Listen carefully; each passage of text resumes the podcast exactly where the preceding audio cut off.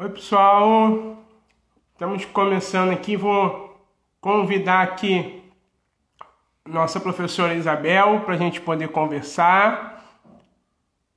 Ah, aí. Pronto, aceita aí, Isabel, para a gente começar a bater nosso papo.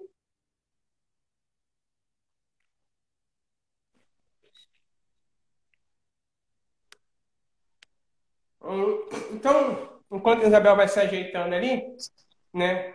Deixa eu me apresentar para vocês. Eu sou o professor César Ricardo, sou professor de administração do Colégio Pedro II, nos campos do Centro e de Caxias, certo? E hoje a gente vai conversar um pouquinho sobre motivação. Para a galera do, de Caxias, acho que a gente não chegou nem a se conhecer pessoalmente, que a pandemia, essa pandemia, infelizmente, não deixou, certo? Então, é meio que uma apresentação geral mesmo, tá? Estamos nos conhecendo hoje aí, de maneira é, bem específica, tá? Bom, então, boa noite. Espero que vocês gostem do nosso bate-papo, certo? E quem vai conversar comigo é a professora Isabel. Boa noite, Isabel, tudo bem? Oi, César, boa noite, tudo bem, tudo ótimo. Boa noite a todos. Eu sou a professora Maria Isabel, do campus de Realengo. Já tem alguém de Realengo aí? Deixa eu ver aqui. Boa noite, Igor, Docele. Gente, boa noite, sejam todos muito bem-vindos, tá? Quero dizer, oi, Júlio! Quero dizer que é uma satisfação estar aqui nesse bate-papo sobre esse tema tão já tão estudado, né, pela psicologia organizacional e que a administração, como ciência social aplicada, vem mostrar como isso pode afetar a lucratividade da empresa e o desenvolvimento do profissional. Ok? Então é com você, César. Então, boa noite, eu vi que passou alguém ali de Caxias. Boa noite para a galera de Caxias. Caxias sempre Amanda. representando né, essa cidade maravilhosa que é a nossa Duque de Caxias. Bem, bom, uh, hoje a gente vai conversar um pouquinho sobre motivação. E se nós estamos aqui hoje, tá? Muito tem a ver porque por algum motivo nós estamos aqui. Então, algo nos motivou a estar aqui hoje à noite conversando com, com vocês sobre motivação, batendo esse papo sobre motivação. E é importante a gente entender o que é a motivação. Porque normalmente quando se fala de motivação, vem aquelas frases feitas do Facebook, certo? Só que a gente não entende bem a fundo o que é a motivação em si e a importância que isso tem no nosso desenvolvimento como profissional, tá? E também na nossa realização pessoal. Isso é fundamental. Então a motivação, né, Isabel, ela é uma junção aí de duas palavras. Para a gente começar a entender a motivação, é importante que a gente entenda o conceito e a definição de duas palavras importantíssimas na nossa vida, que é o motivo e a ação. O motivo é a razão pelo qual a gente toma alguma atitude, é a razão pelo qual a gente faz algo, certo? É o que nos impulsiona a realizar alguma coisa. E a ação é a atitude de colocar isso em prática, certo? De fazer isso acontecer. Então a motivação vem de encontrar uma razão para tomar uma atitude, certo? Hoje, por exemplo, nós estamos aqui conversando. Por que, que nós estamos aqui conversando? Para trocar conhecimento, para nos aproximarmos dos alunos que, infelizmente, estamos afastados aí por conta dessa situação. Nós estamos aqui hoje para se ver, porque a gente acabou que esse ano não conseguimos nem nos reunir. Então, várias situações é, e nos impulsionam a tomar a atitude de, numa segunda-feira à noite, estarmos conversando numa live. Isso é motivação, certo? E a motivação, coraçãozinho para vocês também, a, a motivação, tá? Ela tem alguns fatores que nos levam a essa motivação, certo? É, Guilford diz que esses fatores, né? Guilford é um psicólogo que estudou aí a inteligência humana, né? e ele considera que esses fatores são situações orgânicas. O que, é que são situações orgânicas? São situações temporárias que acontecem em um determinado espaço de tempo e que essas situações nos fazem tomar alguma atitude, nos motivam a tomar alguma atitude, certo? A gente tem muita ideia da motivação ser algo interno na nossa vida. A motivação está interna em cada um de nós. Está. Mas vamos imaginar uma televisão, por exemplo. Né, Isabel? A televisão, quando a gente sai de casa, a gente costuma deixar ela na tomada, certo? Torce para... A gente sai, deixa ela na tomada e torce para a luz não piscar. Né? Se piscar, você já queimou minha TV. Eu ainda nem acabei de pagar e já queimou. Mas você deixa ela ligada na tomada, certo? Então, naquela televisão ali tem a energia, porque ela já está ligada na tomada, certo? Tem todo o aparato tecnológico que ela precisa para funcionar, já está ali dentro dela, ela já possui esse aparato tecnológico para funcionar, mas ela não está ligada, ela não está transmitindo imagem, ela não está passando som nenhum, certo? Por quê? Porque ninguém foi ali e apertou o botão de ligar. Então a motivação é o quê? É quando algo acontece que nos liga esse botãozinho, aperta na nossa vida o power, vira a chavinha. Então, nós já temos tudo isso dentro, já possuímos tudo isso no nosso interior. Só que precisa que alguma situação aconteça para quê? Para que seja ligado, para ter esse power. E isso pode ser em qualquer situação, da mais simples até a mais complexa. Se você imaginar um menininho indo comprar picolé Imagina uma criança indo comprar picolé e ele tem ali umas moedinhas contadas para ele ir comprar o picolé, certo? No meio do caminho, uma das moedas cai por algum motivo. Ele fica desesperado e sai correndo atrás para poder pegar essa moeda. Então, ele está motivado a pegar a moeda. E quais fatores? O que, que ligou essa chavinha nele, certo? Primeiro, as situações orgânicas que nós falamos aqui do Guilford, que é o quê? É, aconteceu alguma coisa naquele espaço de tempo que fez com que a moeda caísse, certo? Então, é, pode ter sido, ele tropeçou, o bolso estava furado, alguém esbarrou no menino e a moeda caiu. Então, aquela situação que aconteceu naquele espaço de tempo ligou a chavinha nele de ter que se motivar para correr atrás da moeda, certo? E aí vem o segundo fator, que a gente chama na motivação do valor. O que é o valor na motivação? O valor é a importância que a situação tem para você, certo? Porque aquele menino estava com o dinheiro contado. Então, aquela moeda que caiu tinha uma importância enorme para ele. Ele precisava muito daquela moeda. Então, ele se motiva a correr desesperadamente atrás daquela moeda. Se ele tivesse uma nota de 10 reais no bolso, além das moedas, talvez ele não corresse tanto. Ou talvez ele falasse assim, deixa para lá. Ah, caiu ali, vai, vai nascer uma árvore de dinheiro, certo? Ele poderia simplesmente não se motivar. Por quê? Porque aquela moeda não seria tão importante para ele. E por último, é o objetivo. O que nos motiva, em muitos casos, é ter um objetivo bem definido. Ele queria, ele definiu como objetivo comprar um picolé. Então ele precisava daquele dinheiro para comprar o picolé. Se ele saísse de casa sem um objetivo pré-determinado do que comprar, ele poderia falar assim: ah, a moeda caiu, tudo bem, eu compro uma bala. Ah, eu compro um pirulito, que é mais barato. Mas como ele tinha um objetivo bem determinado, que era comprar o picolé, ele precisava se motivar a correr atrás daquela moeda. Então, são fatores que ligam a nossa chavinha, certo? que aperta o botão do power da nossa televisão interior e liga aqui na nossa cabeça a motivação para funcionar. As situações orgânicas, temporárias, né, que acontecem e nos dão um alerta. Uh, o valor, a importância que a gente dá à situação, isso é fundamental. Por que muitas vezes a gente começa um curso e não termina? Porque você acha que não é tão importante, certo? E aí a gente vê isso na nossa vida direto. Mãe, então, adora falar para o filho assim: quando eu morrer, é que vocês vão me dar valor. É ou não é?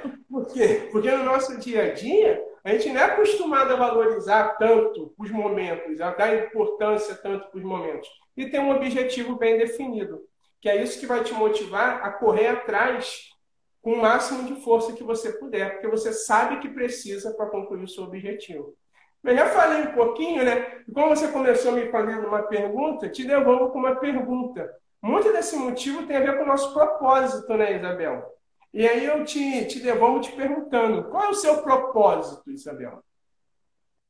Ah, o meu propósito hoje aqui é desenvolver esse tema junto com você e, de alguma forma, impactar positivamente né, a quem estiver nos assistindo. Esse é o meu propósito hoje aqui, né? Sim. E... Mas qual a importância do propósito, ô César, nesse contexto? Então, um, um propósito é fundamental. Para quem está na direção, na liderança de uma equipe, certo? Você conhecer o propósito daquela, daquele grupo de pessoas que sejam seus funcionários, que sejam, formem a sua equipe, que sejam seus alunos, no caso do professor, que ele também, ele também é um agente motivador para ligar essa chavinha na cabeça dos alunos, é fundamental você conhecer o propósito de cada um. Dentro da administração, a gente é, diz, em muitos casos, que um dos recursos mais difíceis de ser administrado é o recurso humano. Por quê? Porque se você pegar duas notas de 50 reais e somar as duas, não importa de onde elas vieram, não importa se as notas são novas ou velhas, as duas juntas vão somar sempre 100 reais. Porque 50 reais são sempre 50 reais. Agora, o ser humano não. O ser humano, se você juntar dois seres humanos, um tem uma história, uma característica, uma religião, uma cultura. Cada um traz consigo uma bagagem, uma idade diferente. E isso faz o quê? Os propósitos sejam diferentes. Certo? Sim. Por exemplo, se você vai motivar alguém que acabou de ter um filho, oferecendo para ele uma promoção uma vaga de emprego que vai viajar muito, às vezes a vaga de emprego é maravilhosa, mas naquele momento ele tem um propósito que ligado à família, a estar com o filho dele. Então, para quem está do lado do agente motivador, é fundamental você conhecer o propósito que a sua equipe tem, que as pessoas que te cercam possuem, certo? Em cima disso, você define como você vai ligar essa chavinha. E na, na administração, né, só para a gente começar a entrar um pouquinho aí já até no, nas teorias administrativas, para quem aí é, tá, entrou agora, está né, no primeiro ano, primeira turma, é legal que a gente já fala até um pouquinho das teorias da administração, né, algo que acabou que a pandemia nos tirou um pouquinho, né? Que ah, as teorias administrativas elas vão evoluindo ao longo dos anos muito baseado nesse agente motivador, certo? Se a gente pegar, como é que surgem as teorias da administração? A administração sempre existiu, tá? Desde a época lá do, que um povo invadiu o outro para escravizar, os gladiadores, ali a administração já existia. Para quem é mais religioso, na Arca de Noé é uma história de administração pura, de material e de equipe e tudo mais, certo? Só que aí, com a Revolução Industrial, que é o quê? Quando a, a maneira de produzir deixa de ser a manufatura e passam a ser as empresas, o que, que acontece? Né?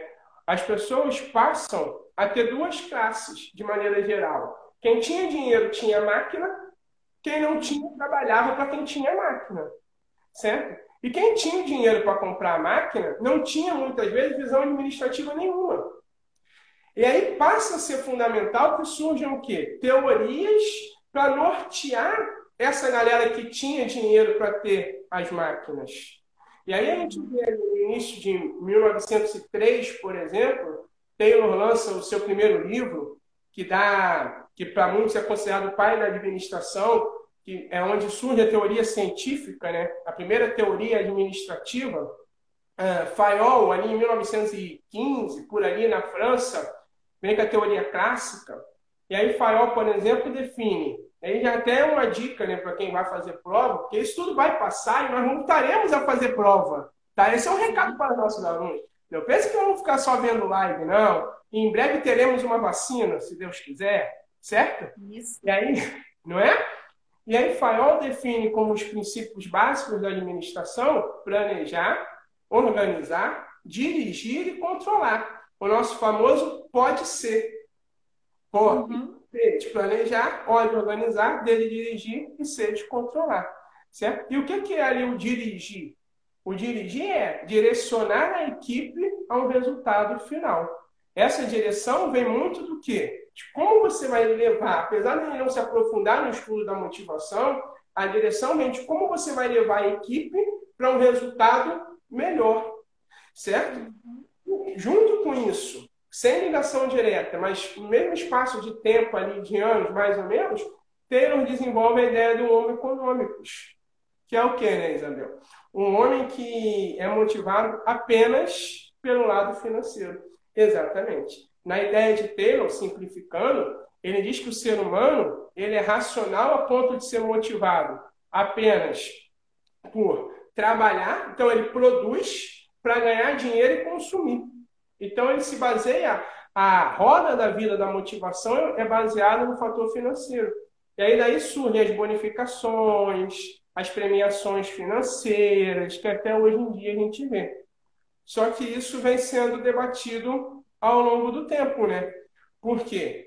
O homem não é movido só pelo dinheiro. Apesar da gente achar, o homem não é só o lado financeiro dele que vale. E aí, ao longo dos anos, começam a surgir estudos psicológicos, de psicólogos, voltados para estudar a relação do trabalho, certo? E aí surge ali com Elton Maia a teoria das relações humanas, que dá ali é, surgimento ao que a gente chama a teoria comportamental, que é onde surge um homem social, que é o quê? Quem contrapõe ao homem econômicos, diz que um, o ser humano ele é muito baseado, além do lado financeiro, nas relações sociais que ele possui, certo? na equipe, a equipe motiva, e a gente pode ver isso, tá? E aí deixa até para quem está ali assistindo comentar se é verdade ou não, mas desde pequeno a gente é homem social. Lembra lá na época da escola, quando a gente está numa turma, e aí o diretor fala assim: não, esse grupo é muito bagunceiro, vou separar, ano que vem é cada um numa turma. E aí você fica desesperado. Eu não quero mais ir para a escola. Eu não estou mais na turma daquele menino. Ou então quando a mãe fala assim para você, ah, é, vou tirar você de escola. Você chora. Não, eu não quero sair. Eu não vou mais assistir aula. Por quê? Porque você está motivado pelo seu grupo, certo? Então, nós somos homens sociais. Tá? E aí, deixar um recado para o Júlio, que eu vi que ele entrou ali. Quando isso tudo passar, nós precisamos nos reunir, né? Por quê? Porque nós somos homens sociais, precisamos também é, um happy hour, né, não, Isabel? Todo mundo junto. Com Nem que seja de máscara, certo? A gente faz um furinho e toma suco de canudinho. Mas um dia aí, em breve, nos reuniremos, se Deus quiser. Tá? E essas teorias vão avançando, né, Isabel? Vem aí a, a teoria dos dois fatores, de Herzberg, que fala aí sobre o fator higiênico e o fator motivacional. Né? O fator higiênico são aqueles fatores, para dar uma passada rápida, o fator higiênico são aqueles fatores que o funcionário, o colaborador, ele não espera, é, é, ele espera da empresa. Então, são aqueles fatores que, quando eles existem, o funcionário não se motiva a trabalhar mais. Mas se eles deixarem de existir, o funcionário trabalha desmotivado. E os fatores motivacionais são aqueles fatores que o funcionário, muitas vezes, ele não espera. Então, supera a expectativa. Quando eles existem, o funcionário trabalha muito melhor. Exemplo disso, tá? O nosso salário. O salário é um fator higiênico. Ninguém vai trabalhar numa empresa e falar assim, nossa, estou super motivado. Lá tem até salário. Certo? Não, o salário é inerente, a gente espera receber o salário. Tá? Então, quando você recebe o salário, você está esperando aquilo ali. Agora, se o salário atrasa, se você não recebe, aí você desmotiva. Aí você começa a trabalhar mais triste, a render menos, você já não se preocupa tanto com o horário, certo? Por quê? Porque o salário é um fator higiênico. Quando ele existe, ele é esperado. Quando ele não existe, você trabalha mais triste, certo? E o fator motivacional não. São aqueles que o funcionário, o colaborador, muitas vezes não espera. Mas quando ele vem, você se motiva ainda mais, certo? São aí as premiações, às vezes um troféu, um reconhecimento, muito obrigado, ou então empresas que trabalham com viagens para quem rende mais, certo? Então, esses são os fatores motivacionais. E de todas essas, uma que eu sei que você gosta muito, uma da teoria aí que eu sei que você adora, que é a teoria das necessidades de Maslow, né? Que vem aí a pirâmide de Maslow com as necessidades fisiológicas, de segurança, de social, estima, realização. Vou passar para você, porque dessa teoria aí você gosta muito. Então, fala para a gente um pouquinho. Então, é, o que me fascina é perceber que todas essas teorias, cada uma no seu tempo, elas não se excluem, né? Muito pelo contrário, elas se complementam, né? E aí, quando você fala que eu gosto da pirâmide de Maslow, é porque eu acho que ela, ela, ela funciona como uma norteadora, né? De boas práticas, de ações, principalmente nesse momento que nós estamos vivendo aí de pandemia.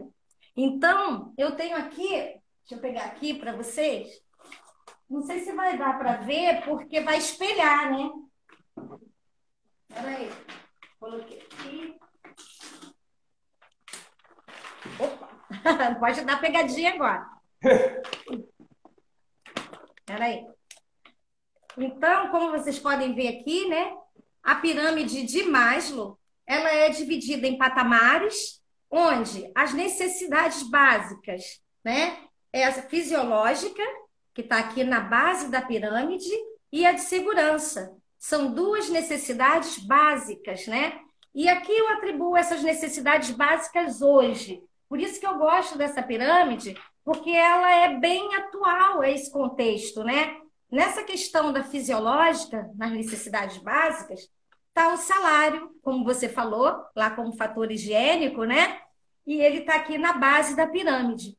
Está o sono, e nesse momento, o, o RH, a gestão de pessoas da empresa, ela deve estar muito atenta a essas questões, né? Esse momento que está de é, suspensão de contrato, auxílio emergencial, né? Redução de jornada, férias antecipadas, enfim, é um momento de muitas incertezas. E aí, o que acontece? Essa necessidade fisiológica básica né, que é o salário, é, é, é algo que tem que ser muito bem visto, né? Então, porque é através dele que virão as outras, a água, a comida, né? Enfim, o sono. E aí parte para essa questão da segurança, né? Então, como é que esse, esse, esse funcionário, nesse momento de pandemia, ele é, está se sentindo, né? Em relação à segurança, à sua saúde, né? Vamos pensar aqui no contágio. Nós temos que retornar. Vamos pensar aqui nós, professores. Nós temos que retornar. Mas como vai ser essa, essa segurança? Né? Então, o, a gestão de pessoas ela tem que trabalhar esses protocolos de segurança a fim de garantir ao trabalhador né, e aos clientes, digamos assim, essa segurança, essa qualidade no atendimento. Né? Então, essa parte da segurança. E tem a parte aqui também do social, que é uma parte que está muito afetada atualmente, né? Onde as pessoas, o homem, que é um indivíduo social, a gente, né?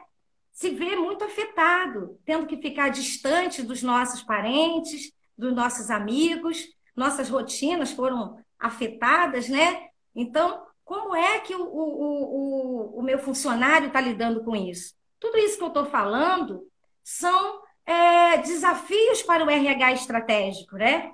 Então, é, essa questão do social, ela também tem que ser vista. Tem a questão da estima, a questão da estima e da autoestima. A estima está relacionada ao externo, a autoestima ao teu interior. Então, nós estamos vivendo, e também é o reconhecimento, né? Então, nós estamos vivendo no momento onde o protocolo de segurança diz que a gente tem que usar máscara, tem que passar o álcool em gel antes de entrar num, num estabelecimento comercial. Mas o que a gente tem visto? A gente tem visto algumas pessoas né, lutando contra isso. Nós estamos vendo profissionais que, no exercício da sua função, estão sendo distratados por é, fazer valer né, é, o uso da máscara, que é uma proteção para o indivíduo, para todos, né? E tem gente que está se recusando. E no momento da recusa, ainda agride o profissional que está trabalhando, né? Então, como é que fica esse funcionário né, nessa, nessa situação? Onde ele está ali trabalhando, né? Cuidando do outro e o outro não dá esse, esse reconhecimento, muito pelo contrário, né? É, distrata, como a gente viu recentemente aí, é, alguns casos na TV. Então, o sujeito tem que estar com a autoestima muito elevada, né? Para é, sobreviver a tudo isso. Então, o, a gestão de pessoas, ela tem que ficar atenta a essas questões aí também. E vem, então, a questão da realização pessoal. Maslow diz o seguinte, que uma vez a necessidade atendida, a gente passa para um outro patamar, né? Só que a realização pessoal, ela só vai ser conquistada a partir do atendimento de todas as outras anteriores, né? Então, a realização pessoal ou a autorrealização, ela é algo assim que está em construção, está tá em processo, né? Então, é, nesse momento, né, a gente precisa é, buscar o atendimento de todas as outras, que não está sendo nada fácil, né, para conseguir essa realização pessoal. E é algo que no momento está difícil, mas não é impossível. Como eu falei, a realização está em construção. Então, é de momento. Hoje eu me sinto realizada né? Em estar tá aqui, em estar tá desenvolvendo esse trabalho junto com você, tá? Para os nossos alunos, um trabalho feito com todo carinho, de proximidade, né? E isso me traz uma realização, certo? Mas eu queria saber de você, César. Você, como palestrante motivacional, nesse momento de tantas incertezas, né?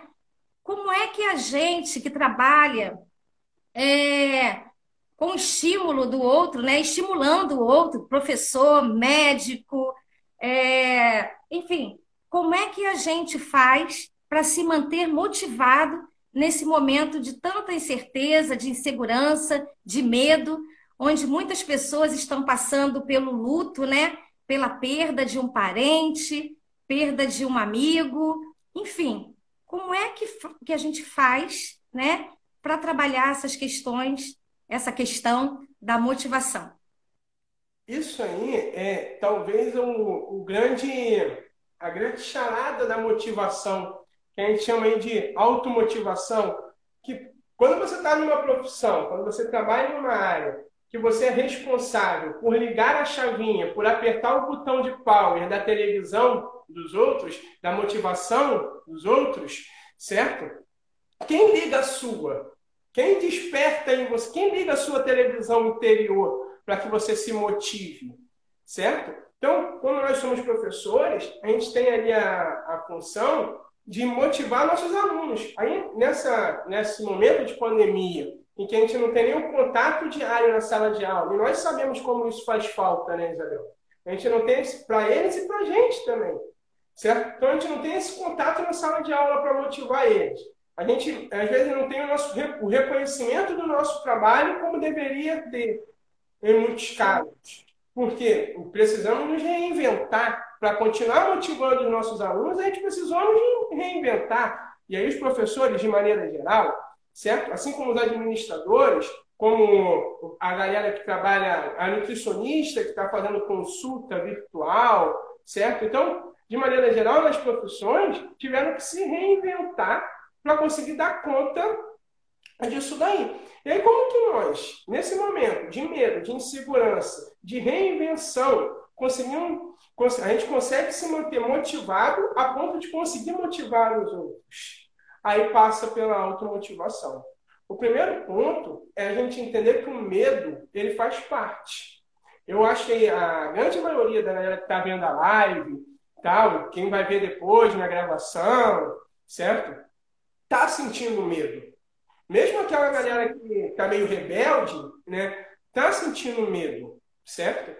E, e o medo, às vezes, trava a nossa ação, certo? O medo, às vezes, quando ele é muito forte, ele passa a travar o motivo pelo qual a gente age. Ele passa a ser mais forte do que as nossas razões para agir. Então, o primeiro ponto é entender que o medo faz parte, certo? Ter coragem não significa não ter medo.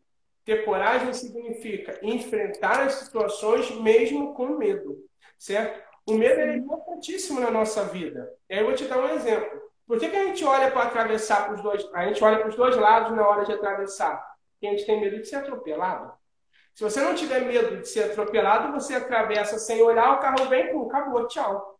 Certo? Então, o medo ele faz parte. A grande questão é como que você vai trabalhar com esse medo sem deixar que ele te proíba de atravessar. Como que você vai conseguir entender que o medo de ser atropelado, ele tem que existir, ele existe, mas ele não pode ser mais forte do que o motivo pelo qual você atravessa para o outro lado da rua, certo? Sim. Nesse momento, a gente precisa aprender a lidar com esse medo certo? E é um medo que, infelizmente, ainda vai durar um pouco, até chegar uma vacina, até que a nossa população consiga ser vacinada como um todo, que a gente consiga ter o controle dessa situação, nós vamos ter que aprender a conviver com esse medo, certo? E aí ter inteligência emocional para lidar com esse medo, certo? Ter autocontrole para lidar com esse medo, saber que às vezes a gente vai perder um pouco da, da razão ali, o medo vai para lá, mas ele não pode ser mais forte do que as suas razões para agir, certo? Então, e aí, uma das, uma da, um dos fatores que faz com que a gente supere esse medo é o conhecimento. O conhecimento é fundamental, certo? E aí, nessa pandemia, até uma dica, né? É, agora já está tudo meio que voltando ao normal. Normal não, né? Mas as empresas já estão voltando a funcionar e tudo mais. Independente se a gente concorda ou não concorda, não é um ponto central. Mas a ideia é, enquanto você tiver esse tempo, busque conhecimento. Quanto mais conhecimento você tem, menos medo você possui. Mais coragem para enfrentar o medo você possui. Um exemplo, né? Quando a gente falou assim, pô, vamos fazer uma análise, vamos falar de motivação. Primeira coisa que eu senti foi o quê? Frio na barriga. Um medo Falei assim, não, vai dar errado. Será que eu vou saber falar? Será que o pessoal vai gostar? Não vai gostar? Aí o que, que eu fiz? E aí nós fizemos, né? Que a gente trocou, a gente foi, correr, corremos atrás de quê? Conhecimento. A gente estudou para o que nós estamos falando aqui. Vamos ver se o que a gente estava falando aqui tinha coerência, batia. E aí, Isabel, o que, que você tem para me acrescentar? O que, que eu posso te acrescentar nessa parte aqui? Então, o conhecimento faz com que a gente sinta mais segurança até para tomar alguma atitude. A gente está vivendo numa, num momento que se fala muito em proatividade, né, Isabel? Ah, até nas dinâmicas de grupo, nos processos seletivos, tá, tem que ter proatividade. Ah, pro, tem que ser proativo, tem que ir lá e fazer, toma frente. E aí eu, eu costumo pensar sempre num, num exemplo que é o seguinte: imagina que tem uma ambulância parada na rua e aí alguém sofreu um acidente, certo? E aí tá todo mundo ali esperando, o que a gente vai fazer? E ninguém acha o motorista da ambulância, e tá todo mundo em volta, e aí você fala assim, não, eu sou proativo, pega o cara, bota na ambulância e sai dirigindo. Quando chega na esquina da rua, você lembra o quê? Que você não sabe dirigir. Aí você bate a ambulância e o que era uma pessoa passando mal vem um acidente e os dois correndo risco de vida. Por quê? Porque não adianta a proatividade, não adianta só a superação se a gente não buscar enriquecer o nosso conhecimento. Certo? O conhecimento nos dá a coragem para agir e a base para agir. Então, nesse momento, certo? Busquem conhecimento, estudem, faz um curso extra. Tem várias instituições oferecendo cursos EADs é, de graça. Então, procurem informação, assistam as lives aqui, não só essa que está maravilhosa, né, Isabel? Mas tem várias outras, estão, a grande maioria está gravada, disponível para vocês. Busquem informação, gente. Quanto mais conhecimento nós tivermos, mais base e coragem nós teremos quando isso tudo passar, certo? Mais pronto nós vamos estar para voltar à nossa rotina mais próximo possível do normal. Então, o conhecimento é a base da coragem. O conhecimento vai fazer a gente superar os nossos medos, certo? E aí a automotivação, ela tem algumas ferramentas para que a gente se automotive, né? A primeira delas é se conhecer. Busque você se conhecer, saber o, o que te faz bem, o que não te faz bem, quais são os seus valores. Às vezes a gente toma uma ação por impulso e depois fica pensando nela, por quê? Será que eu fiz certo? Será que eu fiz errado? Aí vem um sentimento de culpa. Por quê? Porque você ultrapassou os seus valores, passou por cima daquilo que você acreditava. Então se conheça, sabe até onde você pode ir, certo? Até onde você pode chegar, o que você pode fazer, certo? Então, Conheça quem você é, tá?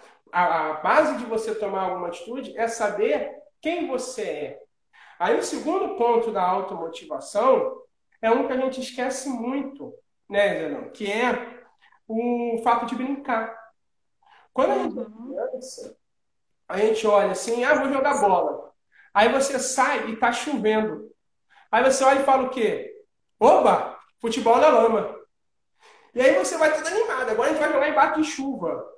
E vai jogar e volta todo sujo, não quer nem saber se a mãe vai brigar, não vai brigar, você vai se divertir.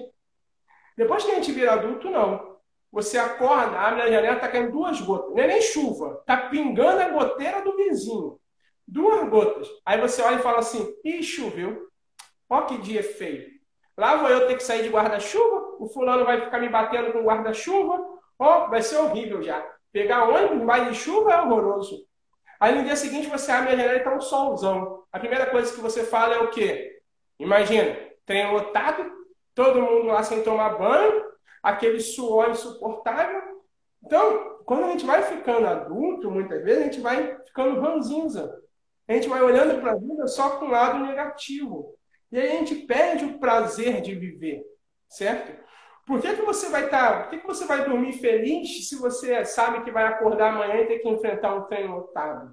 Então, quando a gente passa a vida olhando só para o lado negativo das coisas, observando só aquilo que não, não funciona, certo? Você passa a perder o prazer de tomar uma atitude. E isso é muito ruim. Então, brinque mais. Não é para brincar o tempo todo, ainda mais numa situação como essa que a gente está vivendo, de doença, certo? Com a gravidade que tem. Mas é, leve a vida menos a sério, certo? Se permita se divertir mais. Aí o terceiro ponto, tá? Que é o ponto até que me levou a começar as palestras motivacionais, né, Que é definição de meta, certo? Defina metas para sua vida mas metas que sejam alcançáveis e, de preferência, metas a curto prazo. Né? Durante um tempo aí, vou abrir um parênteses para contar uma história minha, eu, é, depois que minha filha nasceu, tem três anos, de três anos para cá eu perdi cerca de 70 quilos, certo? Sem fazer cirurgia, sem remédio, eu perdi, me motivei, então ela foi o fator que me deu o start, ligou a minha televisão da motivação, certo? E aí, com uma reeducação alimentar, eu perdi aí 70 quilos. Só que quando eu comecei, eu não comecei visualizando perder 70 quilos. Por que não? Porque em uma semana eu perdi 600 gramas. Eu ia olhar e ia falar assim: nossa, ainda faltam 69. Isso não vai dar certo nunca. Então, o que, que eu defini para mim? Eu defini metas que eram semanais. Toda semana eu tinha que ter perdido, certo? 500 gramas. E aí, às vezes eu perdi um quilo, eu ficava todo feliz. Às vezes eu perdia 600 gramas só, e eu também estava acima da meta. Mesmo quando eu estava abaixo da meta, eu, às vezes eu ah, perdeu 400 gramas. Eu falava assim, falta só um pouquinho, estou chegando nas 500. Então eu defini metas a curto prazo, certo? Que me fizeram chegar no longo prazo. As, os, as 500 gramas semanais, que começaram lá há três anos atrás, se tornaram 70 quilos me mantiveram motivados a perder 70 quilos. E aí a gente tem a, o outro ponto né, que fecha aí as chaves da automotivação, certo? Que é a questão do se presentear. A gente passa a vida, às vezes, tá tão preocupado com o lado financeiro, em pagar contas, em, com a cabeça tão cheia, que a gente perde um pouquinho do, da importância que tem você se presentear certo? E aí o se presentear não é você comprar uma BMW, uma Ferrari. Se você tiver dinheiro para isso, ótimo. Nós, professores aqui, não temos, né? Então, o se presentear é uma coisinha pequena, às vezes. Tá? Vou dar, em cima desse exemplo, todo bairro aí tem aí uma lojinha de 10, é roupa por 10 reais. Todas as peças de roupa são 10 reais. É uma maravilha, né, gente? Vocês conhecem isso aí, né? É, ali é o, o paraíso do pobre. É, é onde eu faço a festa, naquela lojinha de 10 reais. Ali é meu shopping, eu me divirto naquela lojinha. Então, é, o que, que acontece? E aí é para falar que não é. A questão não é financeira, certo? Por quê? Essas lojas, as roupas ali vão até o G, até o GG no máximo. E eu defini para mim que quando eu perdesse X quilos, eu ia me dar de presente o quê? Duas blusas dessa loja. Esse foi meu presente. Então eu tinha perdido ali na época 30 quilos, certo? Porque eu não. Uh, perdi 70, então perdi 10, ainda não cabia na roupa. Perdi 20, ainda. Eu tinha perdido mais ou menos 30 quilos quando eu entrei nessa lojinha e comprei duas blusas para mim dessa lojinha de 10 reais. Certo? Então não é algo caro. Mas aquilo ali, quando eu voltei para casa, eu voltei com uma felicidade tão grande de ter conseguido me dar esse presente, no final, de ter cumprido um objetivo, certo? Que foi fundamental. E a partir dali eu continuei motivado a seguir em frente, certo? Então não esqueçam disso. Nós trabalhamos, vocês trabalham, a gente tem uma vida corrida, mas não esqueça, tipo, sempre que você tiver a possibilidade, se presenteia, certo? E aí não precisa ser algo caro, mas às vezes é, é, um dia em que você vai fazer uma hidratação no seu cabelo, em casa mesmo, certo? Ou vai se dar o direito de comprar um frango assado, por quê? Porque você cozinhou a semana inteira. Esses presentes de dia a dia são fundamentais para quê, Isabel? Para que a gente consiga entender o porquê que nós trabalhamos a semana inteira. Certo? Quando chega no final de semana, você olha e fala assim, poxa, hoje eu não quero cozinhar. Vou comprar um frango ali de 25 reais e a gente vai almoçar. Isso aí é o quê? É você entender que a semana inteira de trabalho serviu para quê? Para que no final de semana você não precisasse cozinhar. Certo? Então você começa a, encontrar a razão pelo qual você se esforçou durante todo o tempo. Certo? Então, esses são aí são os pilares da nossa é, automotivação. Tá? Bem, agora a gente já está meio que se encaminhando para o final, né, Isabel? Vou passar a palavra para você, a gente ainda tem um, tem um tempinho aí ainda, para que você pode perguntar se você sai dessa live mais motivada a, a continuar enfrentando esses próximos, essa outra metade do ano né, que nós entramos. Com certeza, César. Como a Flávia falou aí, a sua determinação foi incrível, né? Perder 70 quilos assim com reeducação alimentar, nossa, achei fantástico. E você falou aí vários pontos super interessantes, né? Dessa questão do autoconhecimento. A gente precisa se conhecer. A questão de, de, de traçar as metas para alcançar os nossos objetivos, né? Então, tudo isso me levou aqui a uma citação de Stephen Robbins, né? Que diz o seguinte: a motivação ela é um conjunto de ações, causas e motivos que são responsáveis pela direção, intensidade e persistência do comportamento humano em busca de resultados, né? Então, é, ele diz aqui em busca de resultado. Você teve sucesso no seu resultado, né? Eu não, foi um bom resultado, mas nem sempre isso acontece, né? Por quê? Resultado é uma questão de controle, de rever o planejamento, de voltar, não é achar que foi um fracasso. Então, é voltar lá nas suas metas, rever, começar, fazer tudo de novo, persistir, né? Seguir com determinação, não é isso, César? Então, a motivação, ela existe, ela está dentro de nós. Todos nós temos motivação dentro da gente, né? É uma chama que está dentro da gente. O que a gente precisa é encontrar bons motivos, né? Motivos positivos que nos impulsionam para frente, né? Então, desapegar de algumas crenças de que isso não é para mim, isso eu não vou conseguir, né? Então, acreditar mais em você, Isso é muito importante. Acreditar em você. E quando você acreditar em você, você vai perceber que algo é, grandioso poderá acontecer, né? Então, essa é a, a grande dica de acreditar, é, persistência, né? Desapegar daquilo que, que te impede de realizar. Então, às vezes é, é coisas simples, né? A cama, a cama é um impedimento, né? Porque eu gosto de dormir. Então, será que eu não tenho que me desapegar desse sono longo, né? Para poder alcançar alguns objetivos? Então, a gente tem que fazer uma análise da nossa vida, né? E ver o que, que a gente precisa desapegar. E aí, então, a gente vai surpreender aquelas pessoas que desacreditam da gente, né? Porque a gente vai conseguir é, alcançar os nossos objetivos e surpreender as pessoas. Então, César, é, uma ferramenta da administração que nos ajuda muito é a análise de SWOT, né? Que é aquela matriz de SWOT. O pessoal aí, alguns já devem conhecer, né? Que identifica as forças, as fraquezas, as ameaças e as oportunidades. Onde a força e a fraqueza, ela está onde? Dentro da gente. A gente precisa encontrar dentro da gente aquilo que a gente é muito bom, que a gente faz muito bem, a nossa força, né? Qual é a nossa fraqueza? Com certeza, nessa sua busca aí, né? É, a sua determinação de perder peso, você tinha suas fraquezas e você teve que fugir delas, não é verdade? Que eram umas ameaças para você. Não sei como é isso, mas depois você fala para gente.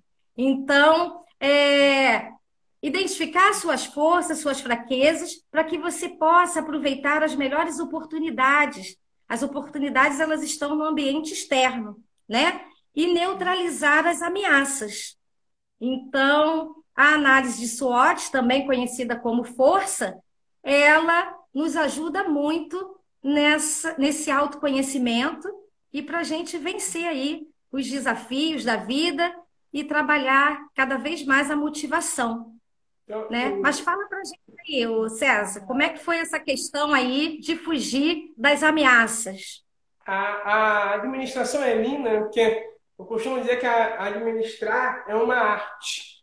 Então, a psicologia, a análise SWOT, são ferramentas, que, é, tintas que nós temos para fazer da nossa obra de arte uma pintura ainda mais bonita, né?